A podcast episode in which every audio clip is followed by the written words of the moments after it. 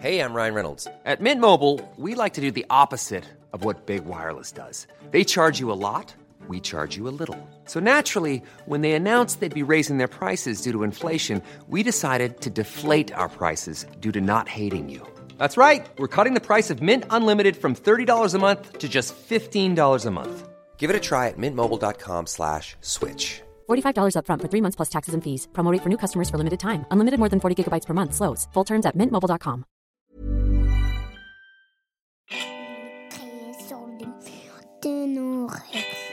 Les étoiles sous le chat à venir.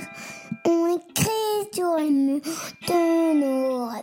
Et on écrit sur les murs de nos rêves.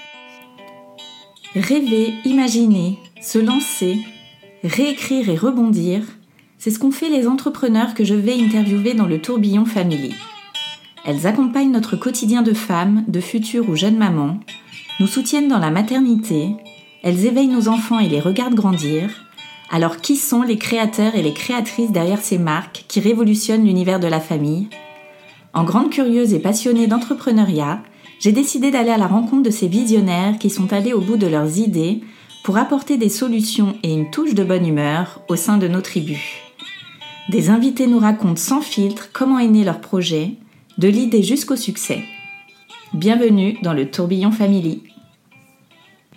Pour ce tout premier épisode, je suis ravie, que dis-je, je suis très très heureuse d'accueillir la marque Luni, célèbre pour ma fabrique à histoire, le boîtier qui a révolutionné l'imaginaire des enfants. C'est Maëlle, la fondatrice, qui nous raconte tout son parcours depuis l'idée jusqu'au succès fulgurant de l'Uni. Si Maëlle grandit dans l'imaginaire depuis sa plus tendre enfance, elle a aussi bien les pieds sur terre et c'est déjà très jeune qu'elle écrira sa propre histoire entrepreneuriale. Et c'est lors de son projet d'études qu'elle a un véritable déclic. Les enfants passent trop de temps sur les écrans, alors Maëlle veut trouver une alternative ludique pour développer leur imaginaire. L'idée est immédiatement bien accueillie par le jury de son école et c'est le début de l'aventure. Tout va alors aller très vite et l'histoire de l'Uni ressemble déjà à un véritable conte de fées. Bien sûr, Maëlle connaîtra quelques obstacles, mais elle nous raconte sans filtre les échecs qui l'ont fait grandir. Vous connaissez sûrement les histoires de Suzanne et Gaston. Aujourd'hui, vous allez découvrir l'histoire de Maëlle et l'Uni. Bonne écoute Bonjour Maëlle. Bonjour Shane. Merci beaucoup euh, d'avoir accepté mon invitation pour ce tout premier épisode euh, dédié à l'entrepreneuriat et aux marques euh, de la famille. Merci de me recevoir. Alors tu es l'une des cofondatrices de l'Uni, Oui. très connue pour ma fabrique à histoire, qui a un peu investi tous les foyers français en une vitesse assez record. avant de revenir à toute la genèse de la marque, on va parler un petit peu de ton enfance à toi, si tu veux bien. Bien sûr. Euh, dans quel cadre tu as grandi, où tu as grandi et, euh, et avec quoi tu aimais jouer, euh, toi, quand tu étais petite? Alors, je suis née à Paris, mais euh, à 5 ans, j'ai emménagé à Fontainebleau, parce Mhm. que mes parents voulaient pas que leur enfant reste trop à Paris pour, euh, pour être près de la forêt, notamment. Et donc, euh, j'ai eu un environnement euh, très, très nature, euh, très autonome, euh, pas du tout dans la grande ville euh, dès 5 ans. Euh, et euh, j'étais une enfant euh, beaucoup dans son imaginaire. euh, à tel point que ça, m'a- ça a pu me porter préjudice euh, parfois. Euh, une anecdote que j'adore raconter, c'est euh, que mes parents se sont fait convoquer dans le bureau de la principale euh, de, mat- de la maternelle quand j'avais euh, 4 ans, Ah ouais. 4-5 ans. Et euh, parce que j'avais dessiné des grandes portes à la craie euh, partout sur les murs de l'école extérieure. Et, euh, et donc du coup, bah, ils, ils avaient, ils m'avaient grondé. Et en fait, moi, je comprenais pas du tout. J'avais dessiné ces portes parce que avec, euh, j'avais embarqué une amie avec moi. Et pour moi, ces portes nous emmenaient dans des mondes fantastiques. Et à chaque fois que je, je passais la porte, ça m'emmenait dans un nouveau monde. Et, euh, et c'était ça pendant toute mon enfance. C'est-à-dire que c'est marrant parce que j'ai très très peu de souvenirs de la vie quotidienne. Par contre, des souvenirs dans mon imaginaire, euh, j'en ai plein. euh, je vois à chaque fois, parce que mes parents ont toujours une maison à Fontainebleau, et à chaque fois que j'y vais, et que je me balade dans les rues, je vois exactement là où je me faisais mes mondes imaginaires. Ouais. Vraiment, il y avait des buissons, il y avait des... c'était tout ça, c'était mon, c'était mon univers. Euh, et les jeux à laquelle, auxquels j'aimais jouer quand j'étais petite, euh, Tu as des frères et sœurs? j'ai une grande sœur et un petit frère. Et, euh, et ce qui est génial, parce qu'en fait, je suis restée euh, enfant très longtemps parce que petite, mais j'avais mon petit frère et puis pourtant j'avais aussi ma grande. Enfin, J'ai adoré être la seconde. et je jouais beaucoup au Playmobil et au Capla. Et, et, en fait, je construisais des maisons à, à, mes Playmobil et je leur imaginais toujours plein, plein, plein d'histoires. Et ça, ça pourrait durer des heures. Et le petit clin d'œil, c'est que c'était toujours accompagné en fond d'une histoire audio. Dans ma chambre, je faisais tourner que des CD ou des cassettes audio tout le temps, tout le temps, tout le temps. C'était quoi par exemple les histoires? Oh, ça pouvait être euh, vraiment euh, tout et n'importe quoi, euh, des, vieux contes, euh, euh, des histoires de Disney. Mm. j'ai même appris mes multiplications en écoutant des cassettes audio. Donc vraiment, c'était les, Marlène Joubert, j'en étais folle. Donc c'était toute la collection. J'avais une énorme collection de CD et de cassettes et donc je mettais en fonction de ce que j'avais envie d'écouter. Est-ce que tu te souviens ce à quoi tu aspirais pour plus tard, comme on dit, qu'est-ce que tu aurais aimé être quand tu serais plus grande? Euh, faire mes projets, ça c'était sûr et certain. Euh, j'ai pas d'entrepreneur euh, dans ma famille. donc je savais pas que ça s'appelait comme ça. Mhm. Mais quand j'étais petite, par exemple, je voulais être prof de dessin. Et puis au fur et à mesure des années qui passaient, j'ai voulu être décoratrice d'intérieur, puis architecte d'intérieur. Et puis est arrivé le moment où j'ai découvert l'univers du design. Et donc j'en ai fait mes études et puis mon métier plus tard après. Euh, mais depuis toujours, c'est euh, voilà. Euh, C'était plutôt artistique. Mon projet et, déjà artistique. Mm. Et puis vraiment, c'est moi qui le crée de A à Z. Donc d'abord en auto-entrepreneur, j'avais plus ça dans la tête. Et puis après, bah, finalement, j'ai créé mon entreprise. Et alors, comment t'en es venue à des études de design? C'est quoi d'ailleurs le design? Alors, le design, ouh, elle est dure ta question. le design, c'est plus pour moi un état d'esprit. Euh, une, une, méthode en fait euh, pour, euh, pour faire des projets, une méthode d'ailleurs pour travailler, une méthode dans sa vie, ça peut être applicable à tout. Mmh. le design, c'est pas pour rien que voilà, le design thinking a un peu explosé ces dernières années. C'est pas juste au domaine de je, vais je vais imaginer, conceptualiser une belle chaise. En fait, ça s'applique à, tout. moi, j'ai été passionnée de design systémique, donc c'est-à-dire regarder un petit peu la grande la grande euh, picture et puis après euh, elle est détaillée euh, à mm. l'intérieur. Euh, mais effectivement, moi, l'univers du design, je l'ai eu, euh, je l'ai découvert à 14 ans quand j'ai fait mon stage euh, en troisième chez une décoratrice d'intérieure, du coup, parce que je ça sert parfois ces petits stages. complètement, complètement. En fait, c'est là où en fait tu te dis qu'il y a peut-être des étoiles qui s'alignent à un moment mhm. donné. Donc je fais, je fais mon stage chez cette décoratrice d'intérieur parce que je veux en faire mon métier. Et finalement, j'ai beaucoup de chance puisque cette semaine-là tombe la semaine du, du salon du design où elle m'emmène. Euh, et, elle, elle faisait, je me souviens, elle faisait son business, ses négociations euh, auprès des divers fournisseurs avec qui elle travaillait. Et moi, je me, suis baladée dans l'immense hangar, c'était gigantesque, et j'étais toute seule. Et, euh, j'ai découvert bah, cet univers-là, d'abord esthétique. Donc effectivement, moi, mon, premier attrait par le design, c'était des beaux meubles, des, mm. des, beaux choix de, de matériaux, etc.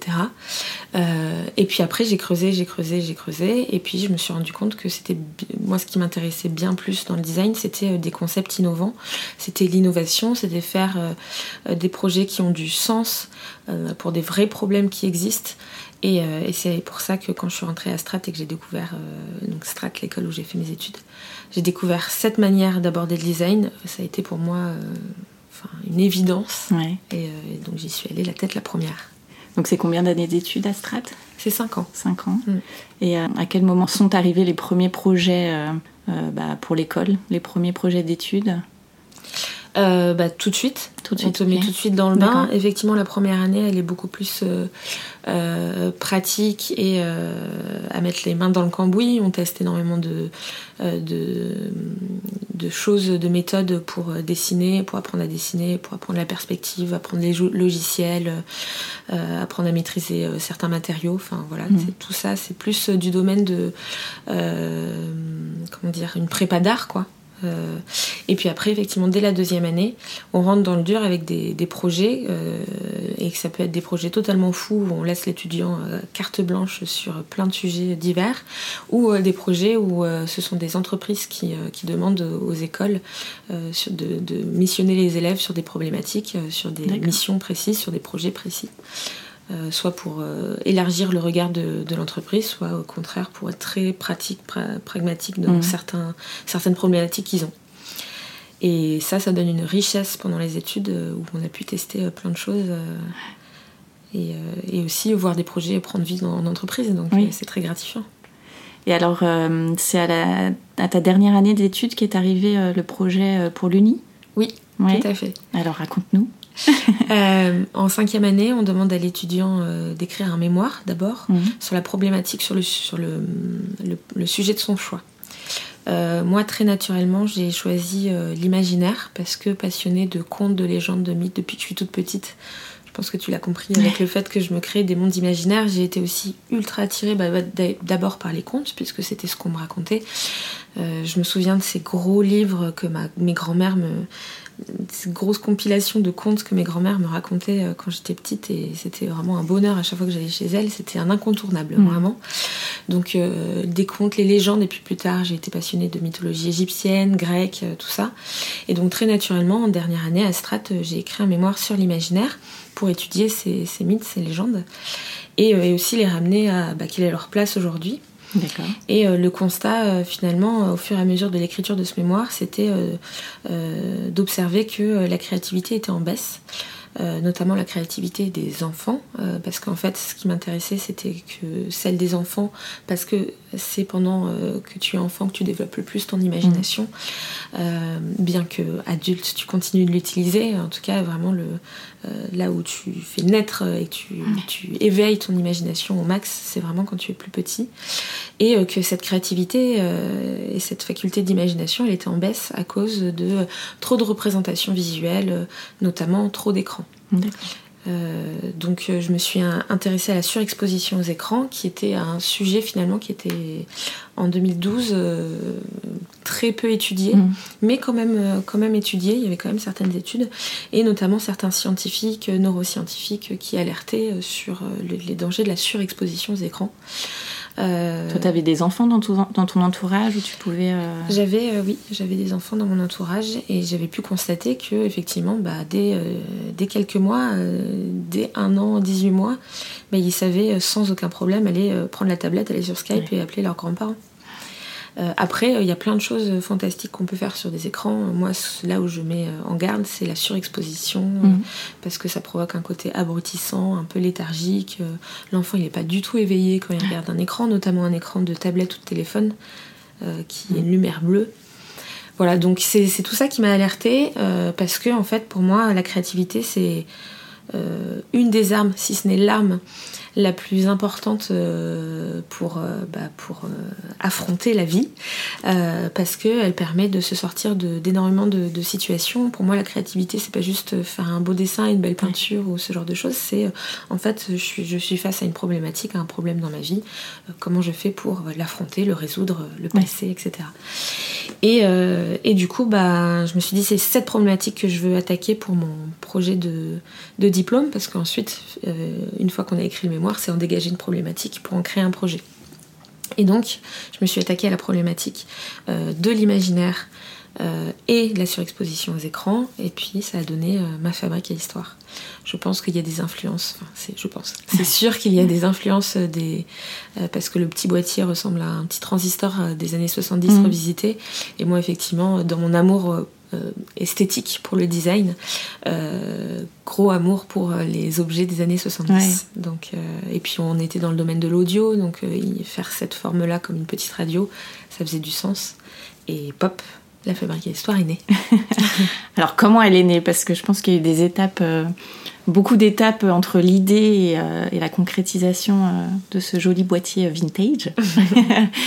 Oui. Euh, Comment l'idée est arrivée? Donc tu faisais ton mémoire et là d'un coup, euh, sais pas, une nuit, tu t'es réveillée en sursaut. Euh, alors c'est pas ça, mais c'est presque ça. J'étais en brainstorming et j'étais en train de, discuter à voix haute pour faire naître les idées. Et mm. en fait, au bout d'un moment, je me suis mis à... Il y, a cette phrase effectivement radio des imaginaires qui a popé dans ma tête. J'ai dessiné sur un petit bout de papier une, petite radio euh, et, là, euh, j'ai compris qu'il y avait un, un, truc, en tout cas, j'étais sensible à cette idée-là. Et euh, je l'ai présenté au directeur de Strat, qui était mon mentor, qui était la personne à qui, en fait, dès que je lui présentais quelque chose, s'il faisait pas waouh, je recommençais. Où j'approfondissais. Mm. Euh, j'avais, euh, je- je- j'avais besoin de, pardonne-moi l'expression, de le mettre sur le cul pour, euh, pour me dire là en fait tu tiens quelque chose de, d'original, de, qui n'a pas été créé partout, enfin vraiment un truc qui sort du lot. Et justement, tu avais étudié tout ce qui se faisait déjà sur le marché pour les enfants?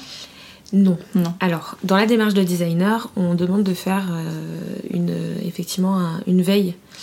Euh, une fois qu'on a une première bribe d'idée de quelque chose, bah, c'est regarder effectivement le marché qui, qui existe. Euh, moi, à ce moment-là, je ne l'ai pas fait euh, parce que je fonctionne beaucoup à l'intuition. Cette étude de marché, elle est venue après, quand avec mes associés, on s'est dit on va créer une boîte sur ce, ce- ce projet-là, et donc on a regardé ce qui existait. D'accord, ok. Mais avant, euh, j'étais très instinctive et euh, j'ai dû regarder quand même pour voir s'il n'y avait pas quelque chose quand même de similaire, similaire, mais j'ai pas fait une vraie étude. euh, Ouais. Voilà. Et finalement, ça a été vraiment très très int- intuitif. J'ai une manière de créer très intuitive. J'écoute beaucoup mes intuitions. Je vais justement pas aller étudier des choses pendant pendant longtemps parce que j'ai peur d'être polluée. J'aime Mhm. bien avoir une démarche très naïve et ne pas connaître ce qui existe pour potentiellement imaginer quelque chose qui sort du lot. Ouais, C'est pas plus mal, ça te laisse euh, l'esprit libre. euh. C'est ça. Ouais. Et, euh, et une fois que Et donc ce mentor t'a Oui. fait waouh il a, je me souviens très bien, je lui ai montré mes carnets parce que j'avais pas qu'une piste à lui présenter, j'en avais plusieurs. Mhm. Et donc je lui présente celle-ci, celle de l'Uni. Je tourne la page pour lui présenter la suivante et lui retourne la page à l'inverse et dit non non ça là tu as quelque chose en fait. Et je me souviens mais dit waouh, c'est ça. Ouais.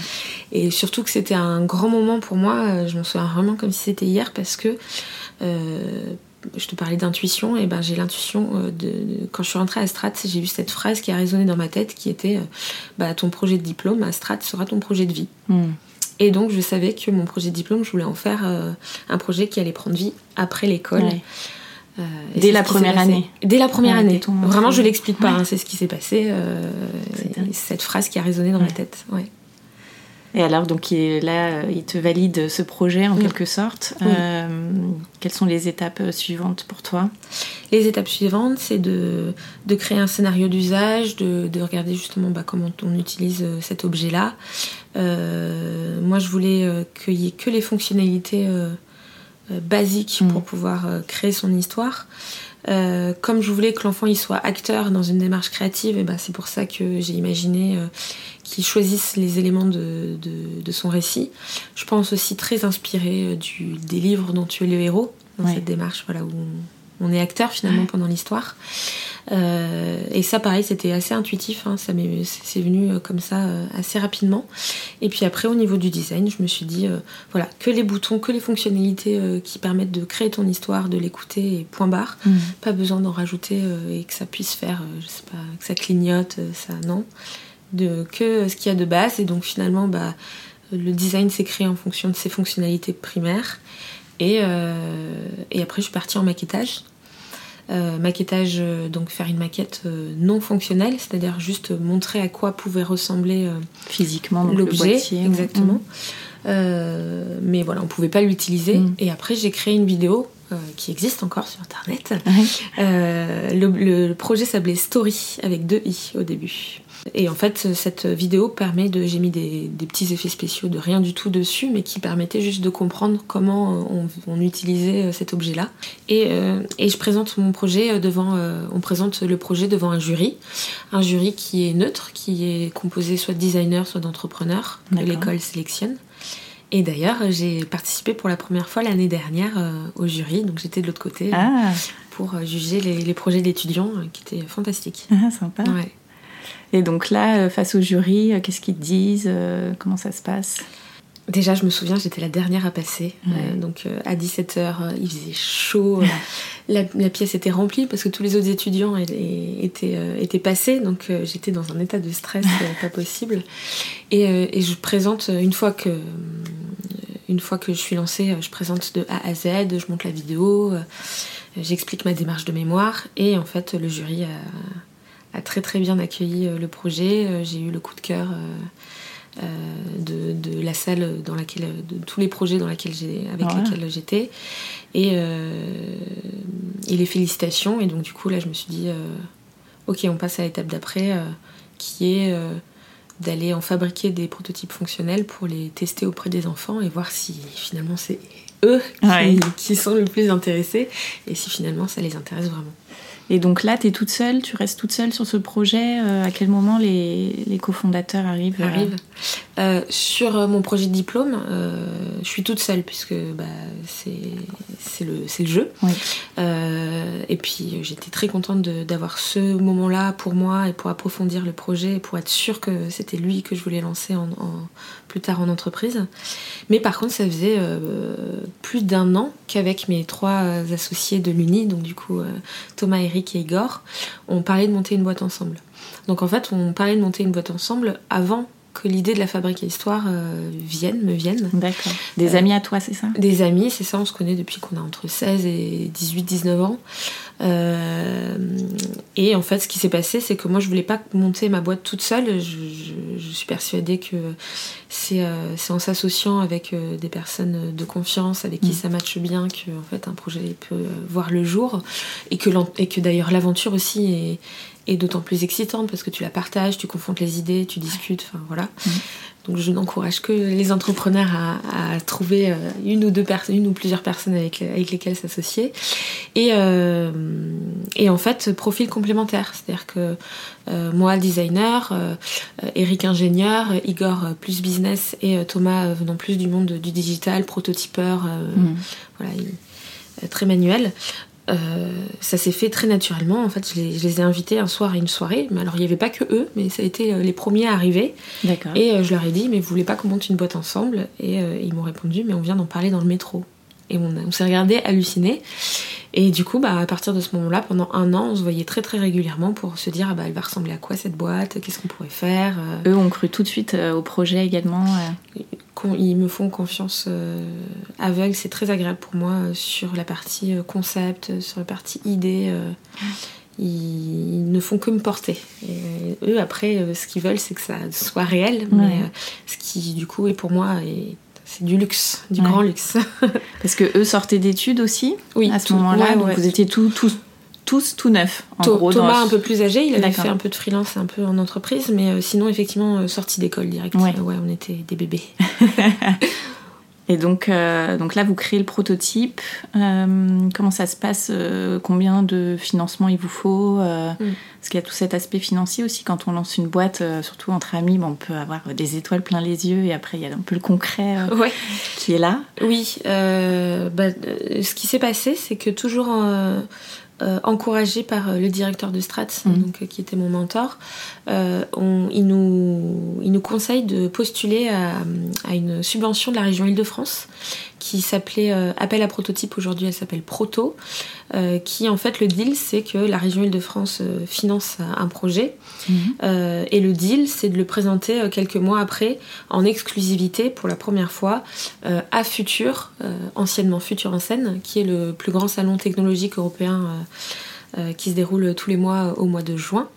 Et donc le deal, c'était ok, on vous fabrique, on vous finance les les dix premiers prototypes de votre fabrique à histoire, mais vous les présentez euh, au salon. Et donc pendant dix mois, on a fait le cliché euh, de, euh, de l'entrepreneur chez lui. Le- le- on était dans l'appartement d'Igor qui était devenu clairement un Fab Lab. Et son salon était un Fab Lab, sa chambre était notre bureau. Enfin, c'était, une période vraiment fantastique. Et on a passé bah, des mois à faire en sorte de, de- de créer des prototypes fonctionnels, sachant que c'était la première fois qu'on, qu'on faisait ça. Ouais. Et, euh, et donc on avait tout à apprendre. Et on a été du coup soutenu par Strat, donc mon école, et euh, par euh, un, un organisme qui s'appelle le Cube, qui est ici les Moulineaux, qui est un centre d'art numérique, qui en fait fait beaucoup de projets digitaux avec des écoles, notamment là c'était avec les- la euh, Grand Paris Seine-Ouest, donc de six écoles euh, de, de cette ceinture-là, euh, qui en fait avec qui on a fait les fabriques à histoire, et eux ils ont apporté l'expertise, euh, notamment ils nous ont présenté le premier, les deux premiers auteurs euh, qui ont travaillé avec nous, et puis après on a pu les, avant de le présenter à Futur en scène, pour voir quand même observer certaines choses, on a pu les tester en classe avec certains élèves de CP, CE1. Ah oui? Ouais, c'était super. Comment ils ont réagi super bien. Déjà, euh, c'était un objet euh, assez atypique dans sa forme. À l'époque, il était en bois. Et, et puis le fait de pouvoir choisir bah, son héros, son lieu, son objet pour créer l'histoire, c'est quelque chose qui a totalement marché avec eux, donc on était ultra contents. Et puis en parallèle, on a aussi créé une, une, application qui était les premières bribes qui aujourd'hui de mon studio Luni qui permet d'enregistrer soi-même ses histoires. Et ben là, on avait créé cette application euh, pour les faire tester auprès des, des enfants de, de, CP et de CE1. D'accord. Et donc ça, c'était tout un projet en fait qu'on a fait avec eux sur plusieurs mois. ah génial. Ouais, c'était super. Comment vous avez sélectionné l'école euh, C'est un... c'est le, le, Cube qui s'occupait, qui ce sont des classes avec lesquelles, euh, des écoles avec lesquelles ils ont l'habitude de travailler. Euh, et, eux, ils ont, voilà, c'était, euh, ils, ont, ils se sont occupés de cette partie-là. Génial. Et donc pour toute la fabrication euh, du boîtier, comment ça se passe? Vous contactez qui Vous dirigez vers qui Pour la fabrication du boîtier, on va dans des Fab Labs. Et, et, en fait, on leur demande conseil.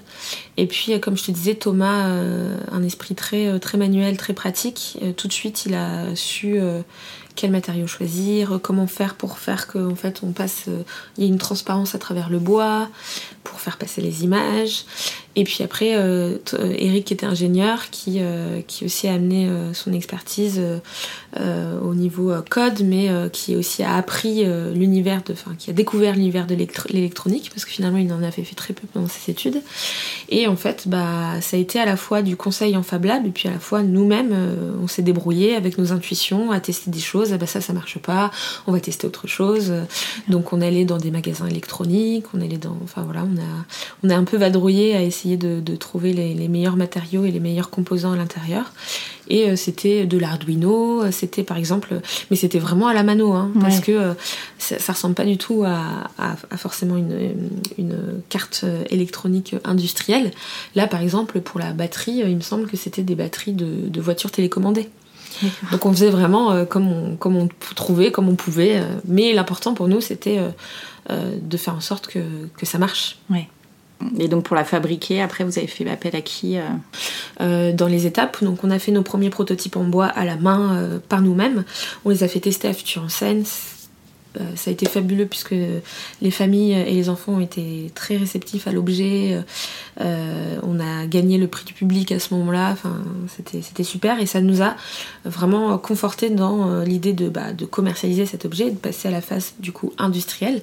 En plus, on a pu observer ce qui marchait et ce qui marchait moins sur ce premier prototype, notamment le fait qu'il était trop grand pour des mains d'enfants. Mhm. Le bois, ça ne plaisait pas aux enfants. En plus, c'était fragile, trop lourd.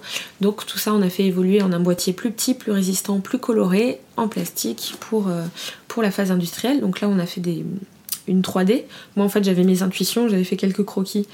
Euh, certains designers savent très très bien maîtriser la 3D. Moi, par exemple, je suis mais nulle. Donc, j'ai donné mes intuitions euh, pour que Thomas fasse la 3D. Donc, on avait une 3D.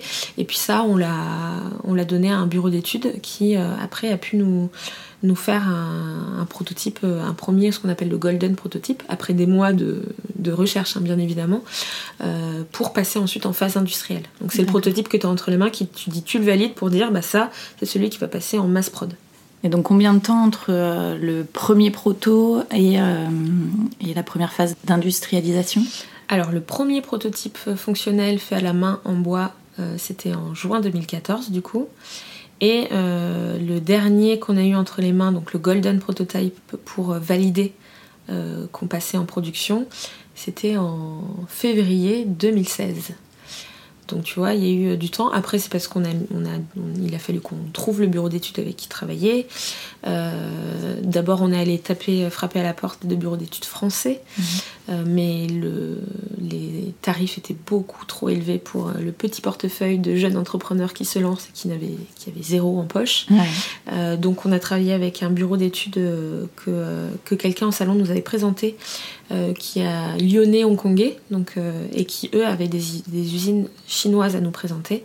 Et donc on a travaillé pendant un an et demi à la fabrication, à la conception de ce prototype industriel, parce qu'il y a eu plein d'allers-retours. En plus, le fait que ça soit fait euh, à distance avec Hong Kong, euh, ça a créé, euh, bah, ça a allongé en fait la phase d'échange. Donc toi, tu t'es déplacé souvent là-bas ou l'un des, Moi non, mais mes, mes deux associés, Eric et Igor, beaucoup. Et puis finalement, on est arrivé à, quelque chose qui nous satisfaisait et on est, on est passé en, production en mars 2016. D'accord. Et donc là, il se passe quoi? Tu as tous tes boîtiers, tu as prévu combien de, de, boîtiers à la vente cette année-là, euh, on a mon, associé Igor a un pif monstrueux euh, pour les volumes. Et après, il y a aussi le fait que quand on, se dit qu'on a un volume, on, le fait coûte que coûte. Euh, cette année, on se donne 20 000 pièces euh, à écouler euh, la première année, sachant qu'on commercialise à partir d'août. Donc ça nous laisse finalement que 4-5 mois. ah oui, c'est une petite année quoi. Oui, parce que le temps, tu sais, tu lances la production en mars, mais le mm. temps que, que, la production soit faite, puis après qu'elle arrive dans les stocks, tu as quand même quelques mois qui s'écoulent. Donc on reçoit les, premiers, les, premières prods en, en, août 2016 et on en a 20 000 à écouler. Et vous les stockez où? On les stocke chez un logisticien euh, qu'on a, a trouvé. Euh, et, euh, et en fait, bah, ce qui s'est passé aussi pendant la phase où on, on travaillait ce prototype industriel, on n'a pas euh, attendu qu'il se, qu'il se fasse. On, a participé à énormément, énormément, énormément de, de concours de pitch, de salons, de, de salons de, d'ailleurs de tech, d'entrepreneurs, de familles, de jouets. Enfin, là où, on pouvait y être, on y allait pour être très très visible, pour voilà, ce qui a permis à la fois de roder bah, notre pitch, de euh, de s'entraîner, de créer une communauté, d'attirer des gens, de rencontrer, de se faire un réseau. Enfin, tout ça, c'est important. De, la presse aussi. Donc, euh, ah vous arriviez à parler de tout le concept euh, avant même, finalement, d'avoir le, boîtier final. Oui, oui, oui. Et ce qui a vraiment changé les choses, c'est qu'on a fait notre crowdfunding en mars 2015 sur Ulule, mhm. parce que, en fait, c'était la première fois où on a vu que les gens étaient prêts à dépenser de l'argent pour, euh, pour cet objet-là, sachant que en fait, euh, bah, quand tu es en salon, quand tu rencontres des gens, euh, tu peux dire en fait, c'est c'est génial qu'on te dise que ton concept est fort, mais de là à ce que quelqu'un sorte un billet pour l'acheter, en fait, il y a tout un monde. Et donc là, bah, on, on a eu plus de 450 précommandes, et surtout, surtout, surtout, on a eu notre première base de communauté d'ambassadeurs qui en fait ont été les personnes qui ont pu bah, eux-mêmes au mieux parler nous, du projet, à euh, d'autres euh, amis à eux, donc des parents qui en parlent à des parents, euh, bah, en fait ça fait des petits et, de là bah, on a commencé vraiment à avoir une belle communauté active, très active. Et, ce qui fait bah, quand on a commercialisé, bah, il y avait déjà des personnes qui, qui, l'attendaient et qui en avaient parlé et, et ça c'était top. Et par contre en termes de de visibilité. On voulait pas, euh, comme c'est un, nouvel objet finalement qui n'existait pas, on n'était pas là en train de vendre euh, par exemple un oreiller où tout le monde mm. sait ce que c'est un oreiller et avec une nouveauté apportée à l'oreiller. Non, là c'était un, objet totalement nouveau euh, au niveau du look, au niveau de l'usage, etc. Et, euh, et du coup, bah, on s'est dit, nous, on veut qu'il soit visible en magasin, on veut pas juste faire de la vente sur notre site internet parce qu'on pense que c'est en, l'utilisant en magasin qu'on peut comprendre ce que c'est et puis après, du coup, bah, être séduit ou pas par le, par le concept. Et, euh, et du coup, bah, tout de suite après Future en scène, en 2014, on est allé toquer à la porte de Nature et Découverte. Euh, pour, euh, pour aller euh, vendre notre, notre concept. L'anecdote aussi que je raconte souvent qui, qui me tient énormément à cœur, c'était on était très excités, on rentre dans un nature et découverte au pif dans le 13e. On demande à une vendeuse comment, comment on vend ce, ce, boîtier chez, chez Nature et Découverte. Elle, elle nous donne le contact du directeur des achats euh, voilà l'email. Et, et, en fait, lui, il nous répond dans les 10 minutes à notre mail pour nous donner rendez-vous au siège social. Et puis hop, c'était parti. Euh, euh, Nature et Découverte on a attendu plusieurs mois, enfin même un an et demi avant de commercialiser, mais on faisait des rendez-vous régulièrement chez eux. Mm. C'était génial. C'est dingue. Et d'ailleurs, c'était, c'était en dehors de Paris et on y allait en stop. Ah oui Et on rentrait comme ça. C'était super. Enfin, c'était galère, galère, mais c'était, une super période. Et donc, ce qui était top, c'était de se dire, bah, euh, on sait quand notre produit va être enfin prêt, après tous ces mois d'attente, qu'on a une enseigne qui, ah est prête à le, qui est distribuée, qui est, et pas n'importe laquelle.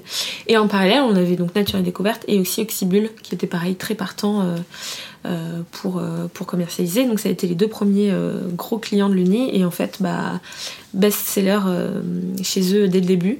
Parce que eux avaient pris combien d'unités à ce moment-là? Au début, alors Oxybul il me semble que c'était 1000 et Nature et Découverte 300, mais finalement de semaine en semaine, les commandes ne faisaient qu'augmenter. Et ce qui faisait bah, qu'à la fin, fin 2016, on avait écoulé notre stock et en janvier 2017, on était en rupture de stock. Et oui, gros succès. Alors comment vous avez fait à ce moment-là? Rupture de stock bah, ça, ça, a duré très peu de temps parce que finalement on a pu, on a pu être assez réactif et demander la, continuer de, de produire. Euh, mais on a eu, je crois, deux semaines et puis bah, on a mis le, produit euh, en rupture et puis on a attendu. Euh, mais ça crée généralement encore, encore plus de demandes. oui, c'est mieux quand ça se passe comme ça. Que... Génial. Et tu disais que vous aviez créé aussi le site en parallèle? euh, on avait euh, un site, mais par contre, effectivement, tu parles du Lunistore peut-être? Oui. On a euh, tout de suite, effectivement, dès septembre 2016, on a lancé le Lunistore, donc qui est cette plateforme où, tu peux trouver tous les albums audio mm. de, des éditions Luni.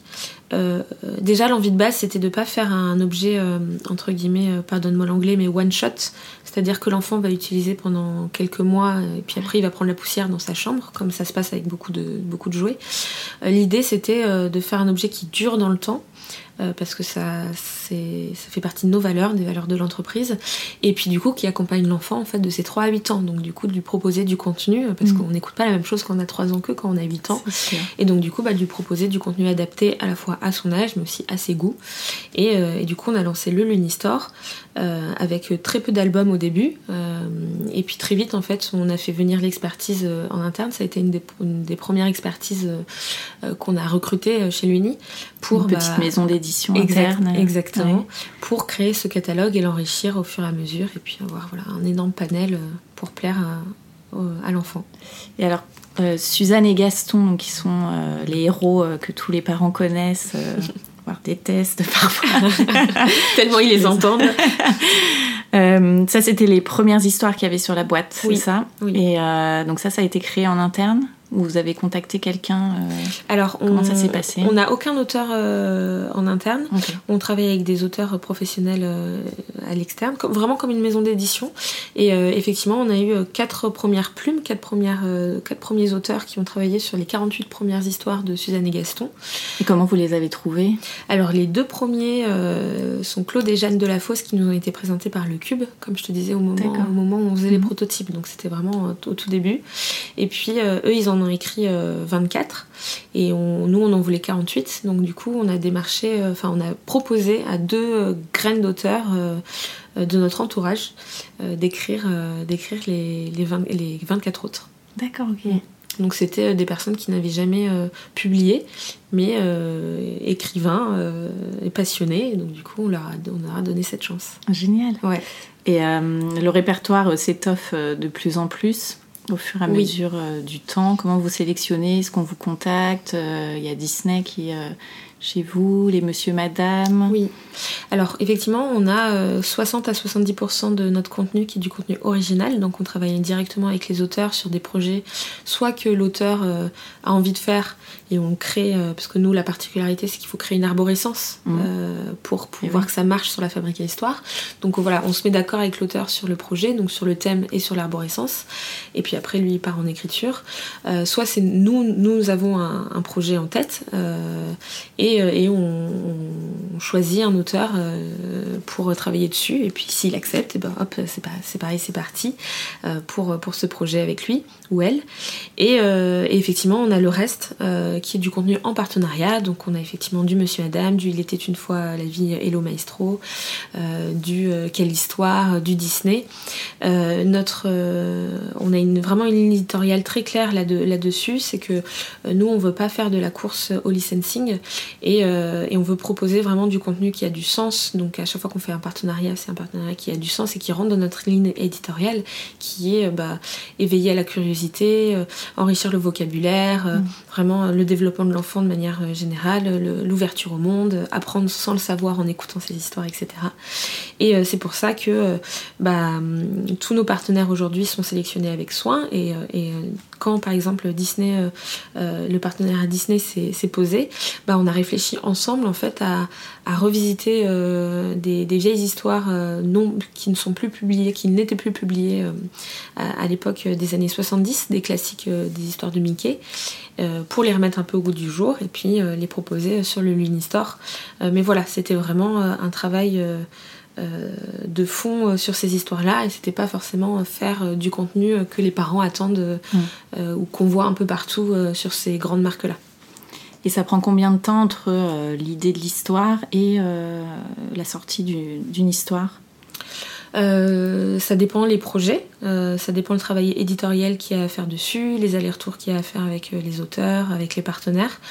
en général, c'est, je dirais, allez, 2-3 mois en tout, du moment où on lance le projet et après on, passe en enregistrement.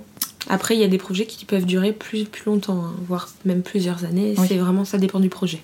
Euh, il y a le casque Octave aussi qui, a, qui est sorti plus tard, si je me trompe pas, ou il était directement avec. Euh, non, il est sorti en 2018, si ma mémoire me fait pas défaut. Et effectivement, c'est venu euh, après, bah, très naturellement, de proposer un accessoire. Nous, en fait, la réflexion, c'était on, on, ne voyait pas sur le marché des casques qui soient résistants. Euh, qui soit facilement transportable, facilement pliable, sur lesquels on puisse plugger aussi un autre casque pour les fratries. Mmh. Euh, les, ce qu'on a pu observer de, des familles utilisatrices de la fabrique à histoire, c'était bah, quand eux ils avaient un casque, souvent c'était un casque qui se cassait très, très rapidement. Donc du coup on s'est dit bah on va proposer un casque qui est un petit peu plus haut de gamme que ce qu'on voit sur le marché, donc à un prix un peu plus élevé, mais euh, de qualité et qui dure dans le temps. La fabrique à histoire, ça. Comment on l'appelle d'ailleurs euh, La fabrique à histoire, ma fabrique à histoire? Ma fabrique à histoire. Après, euh, les familles l'appellent la Luni, euh, la, boîte, la, boîte à histoire. elle a plein de noms. Mais le nom officiel est Ma Fabrique, à, histoire. Et comment est venu le nom Luni d'ailleurs pour la société? Tu me disais au départ que ça devait être Story. Story pour le nom du, de l'objet avec deux i, mais euh, finalement, ça nous plaisait moins à l'oreille et puis c'était plus classique entre guillemets comme, euh, comme nom. Donc, euh, quand on a réfléchi au, nom de, l'entreprise, bah en fait, c'est venu assez naturellement. C'est pour le côté dans la lune, les histoires qu'on se raconte le soir. C'est un mot vraiment très doux, universel aussi. Et, et les deux i c'était pour le clin d'œil, euh, c'est caché, c'est le clin d'œil de ma problématique de mémoire qui a donné naissance à tout ça, qui était euh, réconcilier les imaginaires collectifs et individuels, qui symbolisent en fait les deux i. D'accord. Et alors là, après quelques années, donc ce que je disais en tout début euh, d'introduction, vous avez investi tous les foyers français euh, composé euh, d'enfants. De, mmh. euh, quel, quel, lien vous avez aujourd'hui avec bah, les parents, la communauté C'est vrai que c'est une marque assez forte, assez forte pour tout le monde. bah, on est très content de, de la place qu'on a pu prendre dans les foyers et de voir qu'aujourd'hui on est toujours aussi proche de notre communauté qu'à nos tout débuts, c'était quelque chose qui nous tenait beaucoup, beaucoup à cœur, en fait, euh, de discuter avec eux régulièrement, euh, de leur donner des nouvelles, d'être transparent. Euh, et c'est pour ça d'ailleurs qu'on a créé très très vite le groupe des super luniens sur Facebook, en fait, pour pouvoir partager tout ça dans un groupe privé avec toutes les familles qui avaient envie de, de rejoindre l'aventure et d'être plus acteurs et plus au courant de ce qu'on allait lancer, etc. Euh, et, en fait, là où je suis vraiment très fière euh, de, ce qu'on a réussi à faire et ce que les équipes aujourd'hui euh, réussissent à maintenir, c'est ce lien avec la communauté, ce lien avec les familles qui, qui est immuable en fait et, qu'on a réussi à, préserver. Et, moi, quand je vois bah, justement ces posts des familles qui partagent les moments avec la fabrique et l'histoire chez eux, je, je pense qu'il n'y a rien qui me rend plus heureuse. c'est un peu sauver aussi tous les trajets en vacances et, euh, aussi. Et, les moments de temps calme. Tout à fait, tout à fait. Les parents vous remercient beaucoup, je pense aussi pour tout ça. Euh, vous êtes combien aujourd'hui chez l'Uni? Donc vous avez commencé à 4. On a commencé à 4, euh, on a fait nos premiers recrutements en mars 2017 et à la fin de l'année 2020, nous serons 75. Ah, waouh Ouais, et c'est très riche parce que du coup, bah, déjà, moi, je m'attendais absolument pas à ça.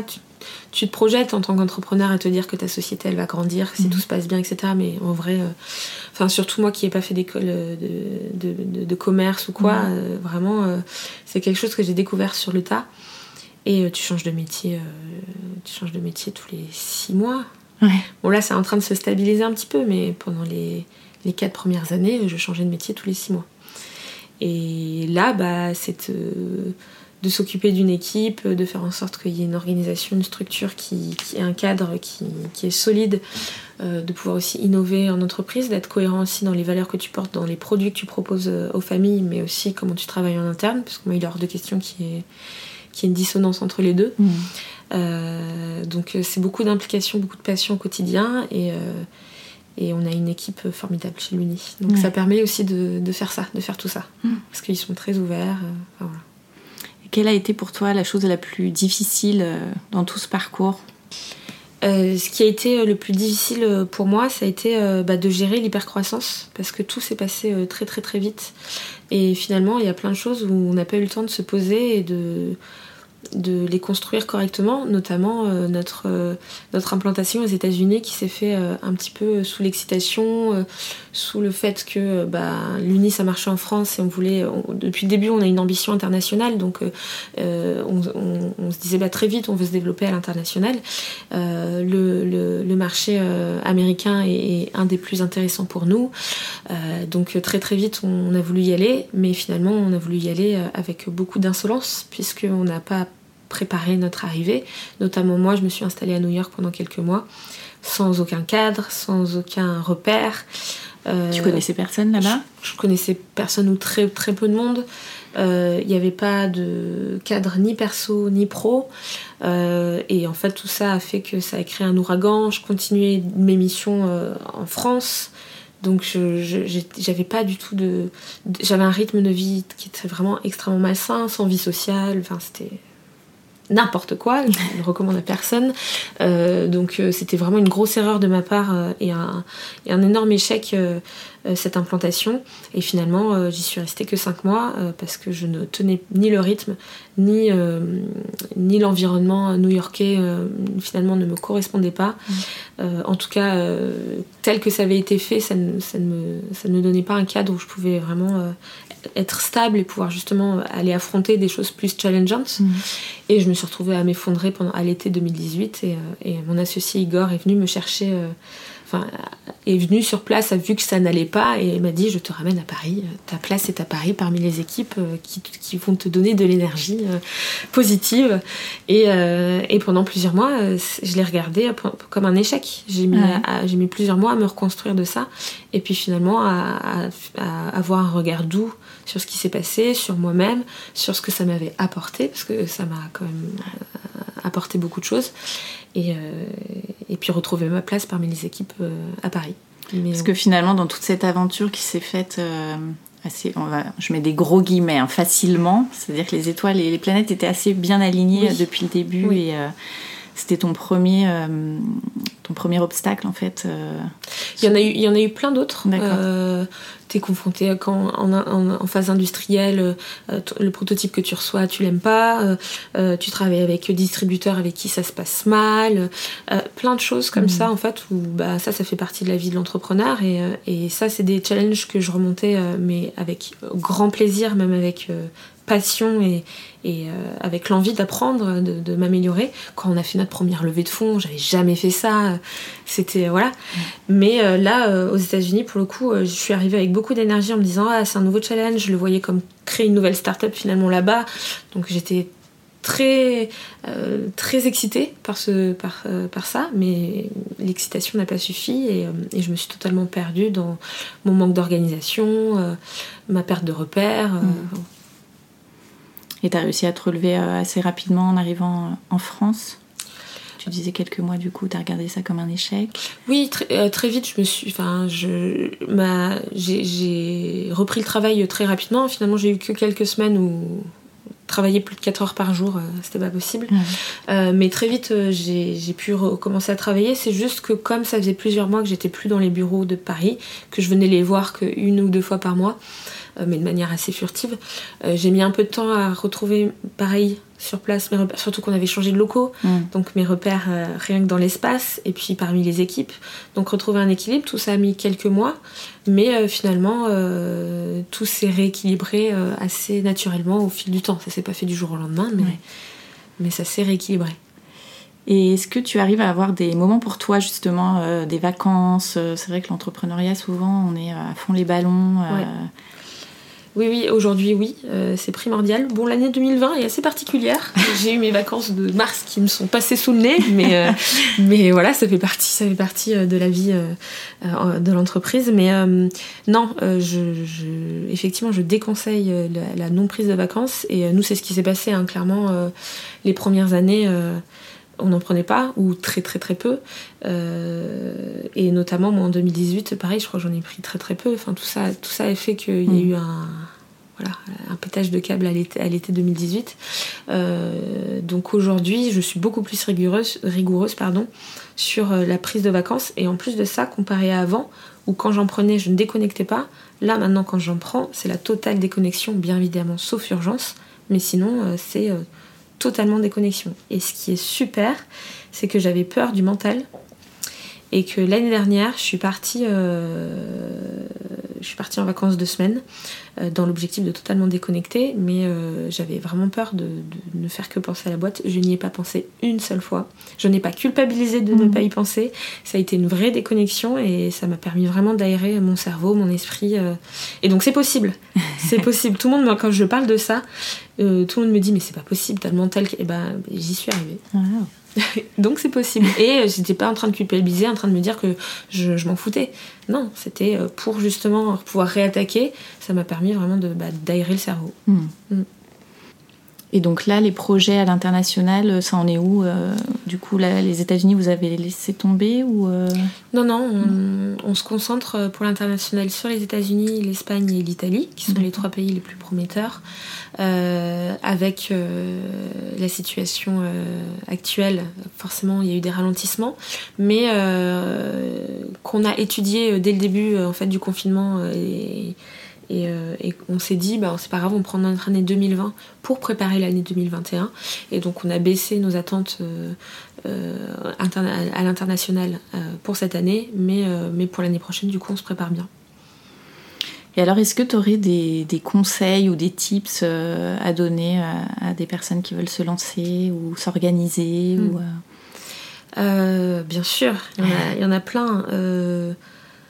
Les, deux principales, ça serait de se lancer passionné, c'est-à-dire d'être, de, se lancer dans un projet dans lequel vous mettez votre trip, votre cœur, votre âme, et vous, y croyez dur comme fer, et vous allez pouvoir le défendre coûte que coûte, et mettre toute votre énergie.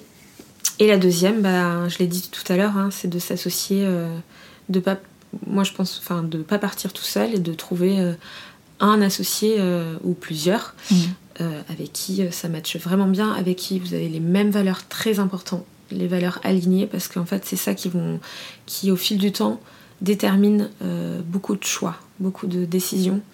Euh, et donc de mettre le curseur euh, sur, euh, sur certaines choses quand on prend une décision. Et donc les valeurs, c'est très très important. Et oui, donc s'associer avec la bonne personne, avec qui ça, ça colle bien.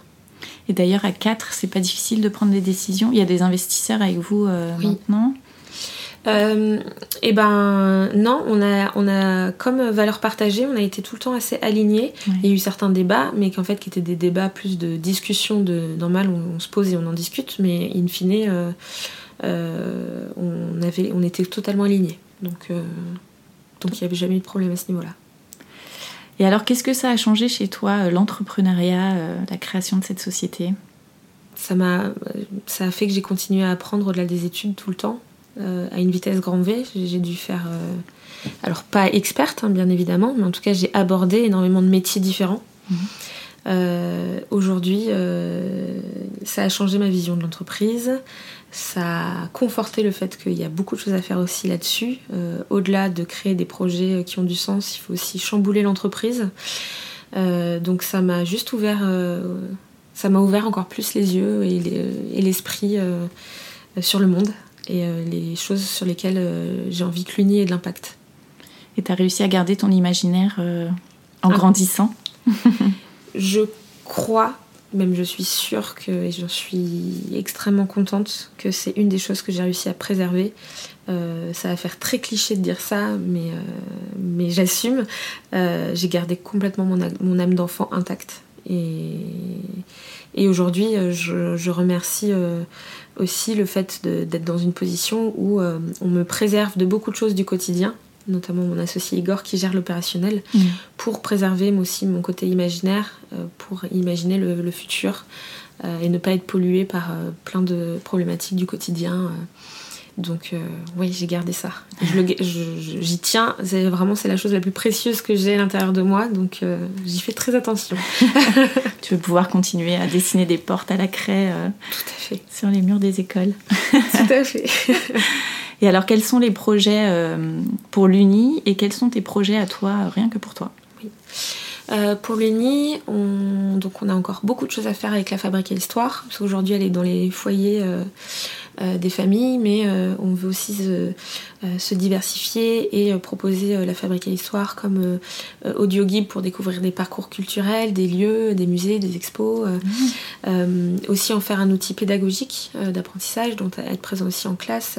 C'est un projet qu'on construit avec les enseignants de, de cycle 1 euh, pour en faire voilà, un vrai outil pédagogique et aussi un vrai outil de développement pour l'enfant pour traiter des troubles euh, bah, de, du développement, que ce soit de l'apprentissage, de la concentration, euh, même du sommeil. T'as plein plein de choses qui sont dues d'ailleurs à une surexposition aux écrans, donc tu vois, on reste cohérent. Et aussi certains handicaps.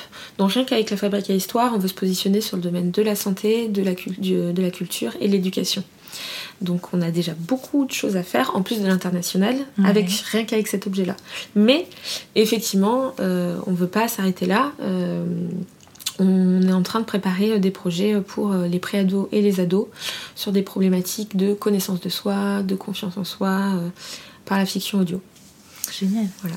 Et la grosse actualité, la grosse nouvelle et, celle dont on est le plus fier de K-pop cette année, euh, c'est euh, aujourd'hui on peut on fabrique euh, la fabrique à histoire en France. C'est-à-dire comme je t'expliquais au début, on est parti euh, en Chine au début euh, pour des questions de coûts Mhm. et en fait on, on s'est fait une promesse tous les quatre euh, euh, quand on a appris qu'on devait fabriquer en Chine. Moi d'ailleurs j'ai mon petit cœur de designer qui s'est brisé en mille.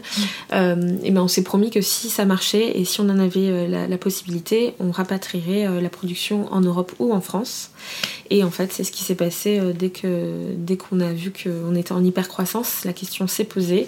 On a pris le choix d'investir dans ce projet de rapatriement euh, et, euh, et de, de proposer un produit aujourd'hui euh, made in France où le prix n'a pas changé, le, le prix à la vente n'a pas changé Ouais. et on en est très très fiers. C'est génial. Ouais. Et les projets rien que pour moi, euh, aujourd'hui, sont plus de l'ordre de, de réussir à déconnecter comme il faut, parce qu'effectivement, l'Uni prend, euh, prend beaucoup de temps euh, au niveau énergie euh, et même au niveau mental. Donc, euh, moi, je m'a- je m'applique plus aujourd'hui à, à avoir une routine saine, euh, faire du sport régulièrement, bien déconnecter, voir des amis, la famille, c'est déjà aller dans la nature, enfin des choses très basiques mais qui permettent justement de, de, de- de récupérer de l'énergie autre part, parce que ça reste un rythme assez effréné. Mm. Et, et à côté, moi j'aime bien écrire, mais, mais pour, pour l'instant pour moi, parce que j'ai des, des projets dans la tête que j'ai besoin de coucher, mais que j'en fais, j'en fais pas grand chose pour l'instant. Merci beaucoup Maëlle. Merci à toi, Shane.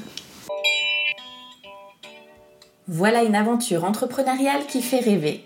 Si vous souhaitez vous-même entreprendre ou que vous vous êtes déjà lancé, j'espère que cet épisode vous aura donné envie d'aller au bout de votre projet. Vous pouvez retrouver ma fabrique à histoire sur le site luni.fr, l-u-n-i-i.fr, pour découvrir le fameux boîtier fabriqué en France qui développe l'imaginaire de vos enfants. Et moi, je vous dis à très bientôt pour découvrir un nouveau parcours inspirant dans le tourbillon Family.